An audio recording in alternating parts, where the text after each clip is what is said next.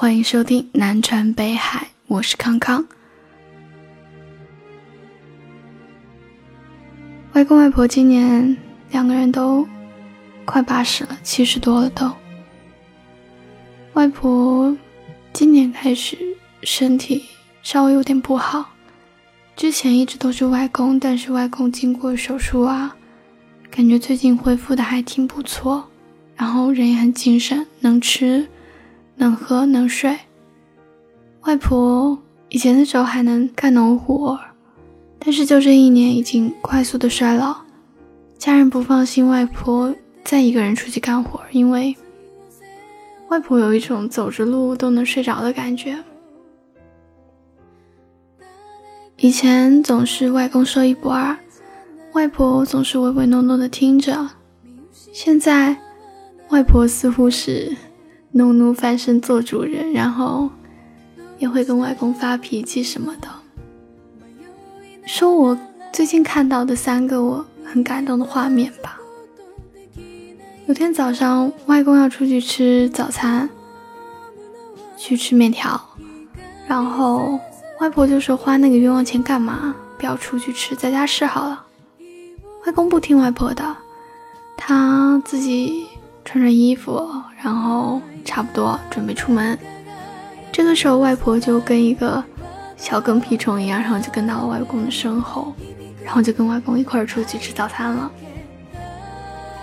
那天吃饭，一家人吃饭，吃完饭，外婆躺在沙发上，靠在沙发上昏昏欲睡。大姨说：“要不进房间睡吧。”外公说：“算了，怪麻烦的，回家睡吧，反正就走几步路。”外婆说。回家，那你回去吗？外公说：“我当然回去啊。如果我不回去，难道你肯回去吗？”还是差不多的场景。外婆正在抱怨外公将要去北京旅游，要好多好多钱之类的话。然后外公从外面回来，坐在客厅里。跟我们讲他将要出去玩的兴奋事儿，然后就开始算钱，要带多少钱呢？干什么之类的。然后这个时候我发现外公算的是两人份，然后我说外公还有谁跟你一块去吗？然后他说你外婆呀。然后我说可是外婆说她不不去啊。然后外公说我要去，你看你外婆到时候跟不跟着去？这个时候其实我就。感觉到有一种，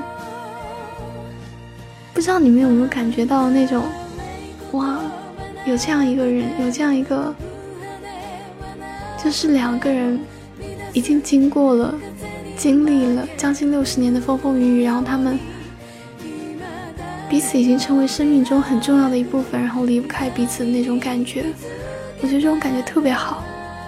然后这个时候，我外公又说了一句。北京其实我以前就去过了，但是你外婆没见过，我想带她去看看。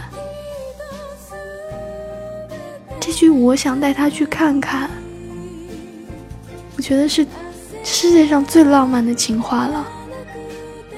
你想想看，有这样一个人，他愿意带你去看他看过的风景，愿意带你去看他认为美的风景。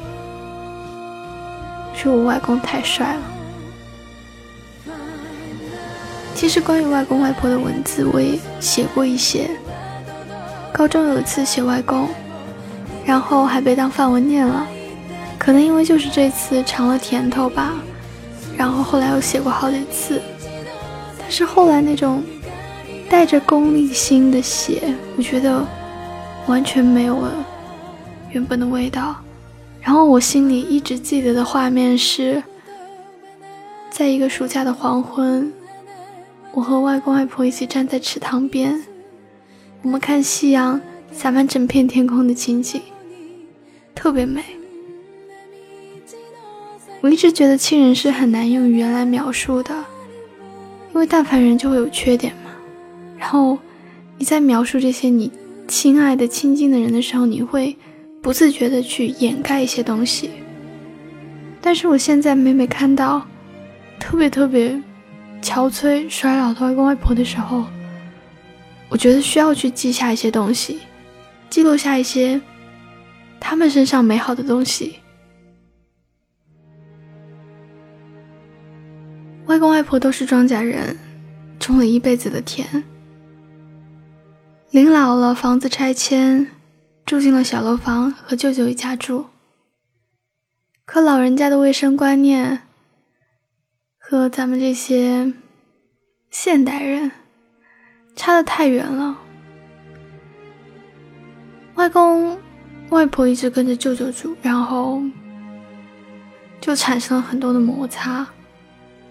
然后经常吵架，外公受不得气，所以呢就跟外婆搬出来住，住到出租屋之类的，希望能够以此来缓和矛盾。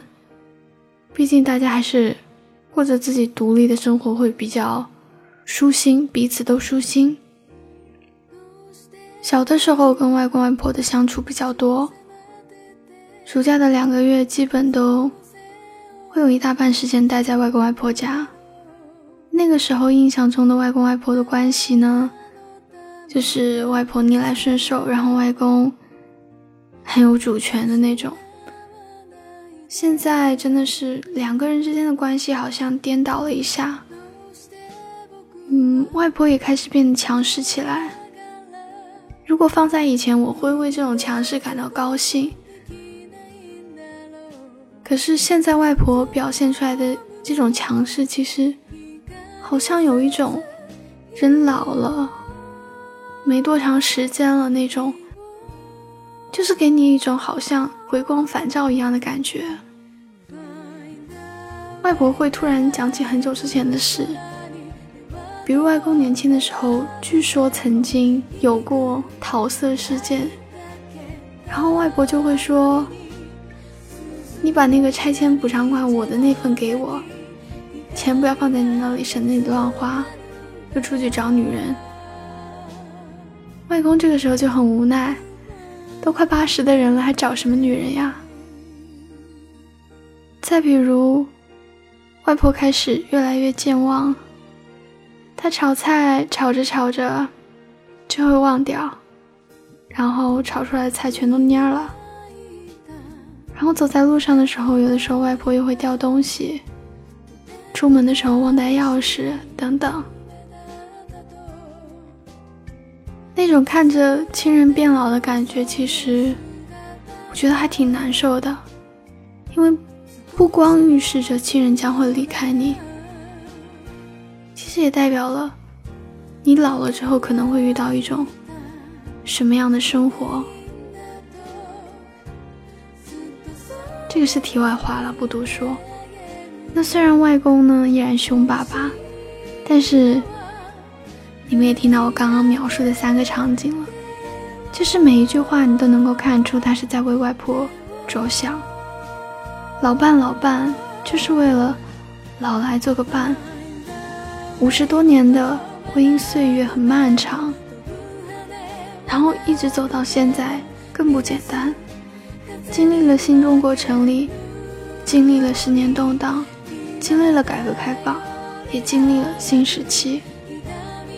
现在的外婆戴起了以前不常戴的珍珠项链、手镯、耳环。有的时候记忆混乱，想起了那段可能外公不轨、自己被忽略的岁月，唠唠叨叨就开始碎碎的抱怨。外婆的听力不好。助听器也经常懒得带。她的世界里，声音没那么重要。他最大的希望我一直以来做的就是，他希望他一睁开眼的地方就有外公。如果有一天我也老了，可能只要睁眼的时候身边有伴，我就满足了。